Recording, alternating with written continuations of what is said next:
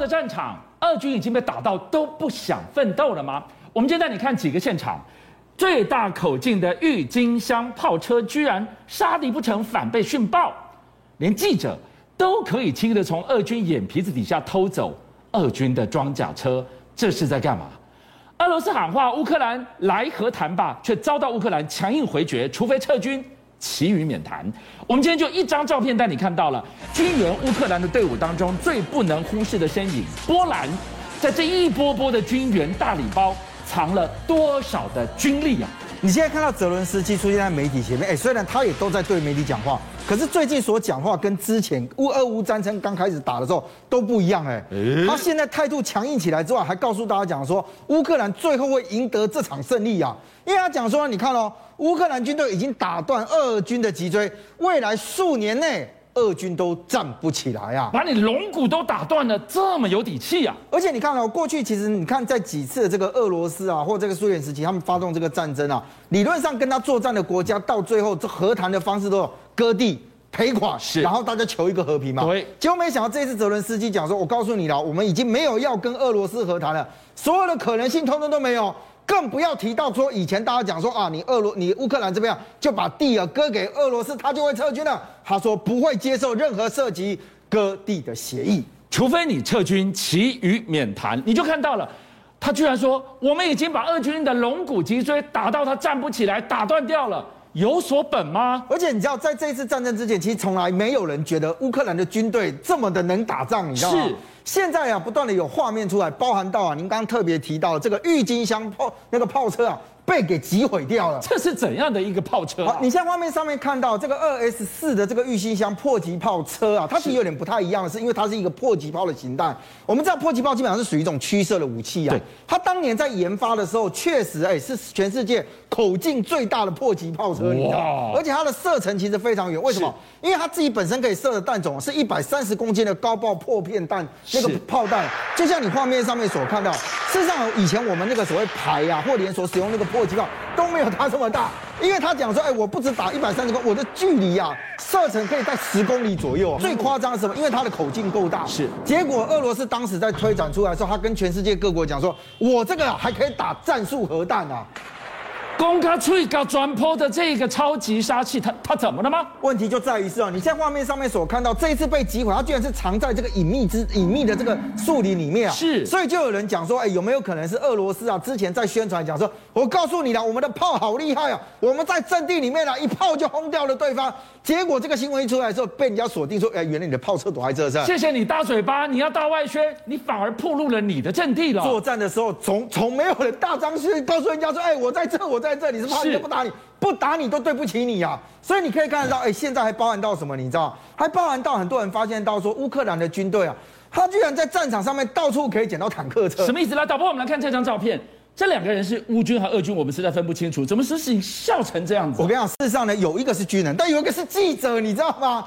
他们两个就到前线去的时候，结果呢，哎，两个人在那里看说，哎，等下前线一百公尺处就是俄罗斯的军队。哎，等一下。旁边有一台车，好像没有人的，他们就啪啪啪跑跑过去了，就把这个装甲车给开走了，你知道吗？轻易就开走，你没命了你，你居然去偷了装甲车，所以他们开开心心的在那里拍照。好，你在画面上面所看到，就是他们这一次偷走的 BMP One 的这个所谓的装甲车啊。那俄军呢？哎，俄军不知道在干嘛呢，你知道吗？所以他到底是不是秋归细甲还是怎样？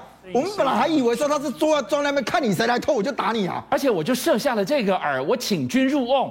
当场击杀你没有，所以你现在讲说当场击杀了这件事情，过去这一段时间大家也都很质疑，讲说你俄罗斯啊，哎，你要狂轰猛炸，但是你到底真正击毁了多少你原定的这个战略目标？比如说他们最近啊，对南部的这个港口的敖德萨就开始发射飞弹。有一种说法是它是从远近啊，远距这个发射口径飞弹；有另外有一种说法是它在这个飞机上面啊发射飞弹。但重点是什么？你知道？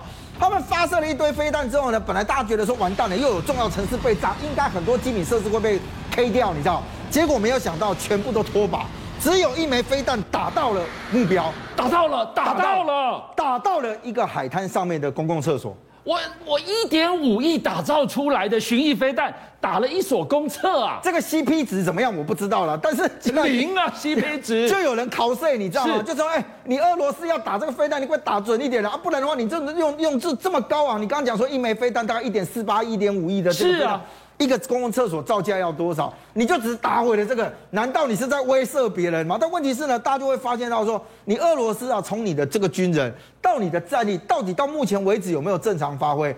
泽伦斯基居然敢讲说，他要打到俄军的脊椎断掉，未来几年内都站不起来。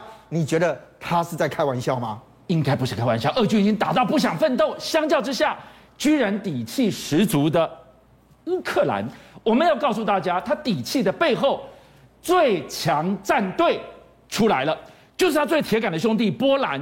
这一张照片透露了什么样源源不绝的战力要支援前线？过去我们看到了，其实都是泽伦斯基啊，用视讯的方式跟其他各国演说。那当然有一些这个国家的这个总统啊、总理啊，也有到这个这个基辅去啊，但是都没有正式对他们国会发表演说。你现在画面上面所看到这个波兰总统啊，他也跑去了基辅，而且最重要的是，他直接到乌克兰的国会了。跟所有的这个议员讲话，那重点就在这里。其实这一段时间我们看到波兰是怎样，你知道？因为乌克兰发生战争之后，有非常多的人就逃到了波兰这边去。是。那以前我们对这种的概念都称之为叫做那个难民嘛。对。没有想到这个波兰总统他居然讲说，乌克兰人啊，其实到波兰是客人，不是难民啊。波兰这个最要好的兄弟撑住了三百万。从乌克兰逃出来的兄弟啊，波兰现在把他们所有这个米格二九的这个战机啊、零件跟武器的装备，其实都已经交付给了这个乌克兰。而且你知道，他们其实设备上面本身就是都是用这种所谓二系的这个武器啊，所以对于乌克兰军队来讲，我接收这边是基本上我就可以立刻操作。所以这是第一个哦。第二个是呢，这一次波兰总统呢，他来到那个国会去演说的时候，还跟乌克兰的军人一起拍照，就都发现到说，哎。乌克兰的军人所拿的枪，居然跟波兰是有关系的。哪里有关系了呢？因为呢，他们这一些这个军人所拿的 MSBS 的突击步枪，就是波兰做的。是。那波兰做的这个武器啊，你在画面上面所看，事实上我们在这几年的这个武器上面，你也知道，如果我长距离的话，基本上用长枪。对。可是我如果要巷战啊，或者是壕沟啊这种短距离战争，很多人都会拿突击步枪。那你只能二选一呀、啊。你在画面上面所看到，事实上呢，这个枪它的枪托里面做了一个模模组化的设计，是，而且它方便作为折叠啊。对。所以我如果一般。的战士在所谓的长距离的这个射击里面，我可以把枪托往后拉出来之后，我可以抵住我的肩窝进行长距离的射击，打近打远都可以。可是我进入到巷战的时候，我只要立刻动作一个把它收折起来之后，哎，我立刻就可以拿来当成突击步枪。再来就是什么，你知道，它基本上啊，透过北约的这样的一个方式，它让我让这个所有的弹夹我通通可以通用。它可以用 M 幺六的步枪，是那个那个步枪的弹夹，你知道。所以呢，他基本上啊，在他整个的那个那个后勤补给的方面，就变得非常非常的容易。所以你可以看得到，哎，在这一段时间里面啊，乌克兰不断的哎拿到各国的这个援军的这个装备的时候，所以哎，泽伦斯基刚刚那个话，感觉上好像也不是在随口说说啊。我们看到了这场战争还没结束，乌克兰现在面临最大的考验是马利波被拿下之后，他几乎就失去了亚速海。现在黑海一定得守住，他才不会彻彻底底变成了内陆国家。想守住黑海，你要先守住奥德萨。所以你现在看得到哈，过去一段时间大家比较关注的这个焦点都是在亚速钢铁厂。是。那现在看起来，亚速钢铁厂其实乌克兰已经正式讲说，他们已经弃守了。所谓的弃守的概念，不是说他们真正要投降，而是说什么？他说，因为在这一次里面有太多守军在这里啊，所以呢，作战行动中丧失了太多运送物资的飞行员啊。所以我们现在才知道，原来过去一段时间这个物资运送不是大家想象的从什么水里面钻过去啊，而是他们真的派飞行员嘞，而且很多的战损都在这里。结果你知道吗？这一次你现在画面上面所看到，他们在原先亚速钢铁厂的士兵不是原先出来吗？而且都受了伤，后来被送到俄军那边去，现在变成俘虏嘛。可是你知道他们居然啊，把那个原先还在钢铁厂里面的最后的那个画面啊，就上传到云端里面去啊。有一个摄影师，他本身也是这个乌克兰的军人，就你画面上面所看到。他们啊，其实啊，就在要炸成的废墟耶！你现在看到重点对不对？这我跟你讲，说是钢铁厂，你会觉得这怎么可能？这怎么可能？这怎么可能有办法？我跟你讲，这一个多月的时间里面，他们就是这样被狂轰猛炸，你知道？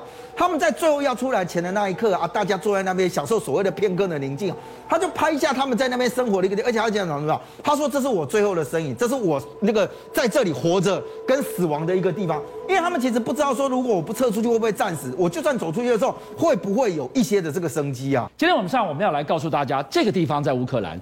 远在九千七百公里外的远东区，这一把火恐怕就不是普丁你丢得起的了。而且现在啊，大家在观看讲说，哎，你俄罗斯啊，草木皆兵啊，不是大家都在讲说啊，你这样子不行啊，国际都在抵制你。但问题是呢，哎，俄罗斯难道没有好朋友吗？以前大家讲说，哎，可能中国大陆啊，对于俄罗斯是友好关系，他们会听。而且你看，在这一次这个作战的过程当中，他也没有去责备这个俄罗斯啊。结果没有想到啊，现在才发现到。俄罗斯的政治学者有个叫做苏斯达尔采夫，他就讲说：“哎，大家不要错了，中国大陆并不是俄罗斯的盟友，哎，因为他对这个国没有特别的支持嘛。他虽然没有反对，但也没有帮助。重点是说，呢，他说如果俄罗斯在这场战争赢了，中国大陆会站在他们这边；但是如果输了，尤其输得很惨的时候，中国大陆可能会参与瓜分。”掠夺俄罗斯，哎啊！我前线吃紧，后线你紧吃啊！而且这个其实对俄罗斯来讲，它当然有个隐忧。这个隐忧在哪里？你知道，就是叫做弗拉迪沃斯托克这个地方。这是什么地方？这个地方我们这个很很难理解，哇，很难念俄文。但是我讲一个名字，海参崴，你听过吧？海参崴啊，海参崴，你到现在可能都还一直以为是，哎，那不是中国大陆的领土吗？这不是现在俄军太平洋舰队的所在吗？对，我跟你讲，事实上海参崴就是这个地方了。哦，当年啊，因为这个所谓的这个这个那个。联军啊，他中国打攻打中国大陆的时候，后来不是那个英法在撤军了，对不对？俄罗斯当时的所以他们就跳出来讲说：“啊，我告诉你啊，其实他们撤军我也有帮到嘛，其实他们根本没帮助，你知道？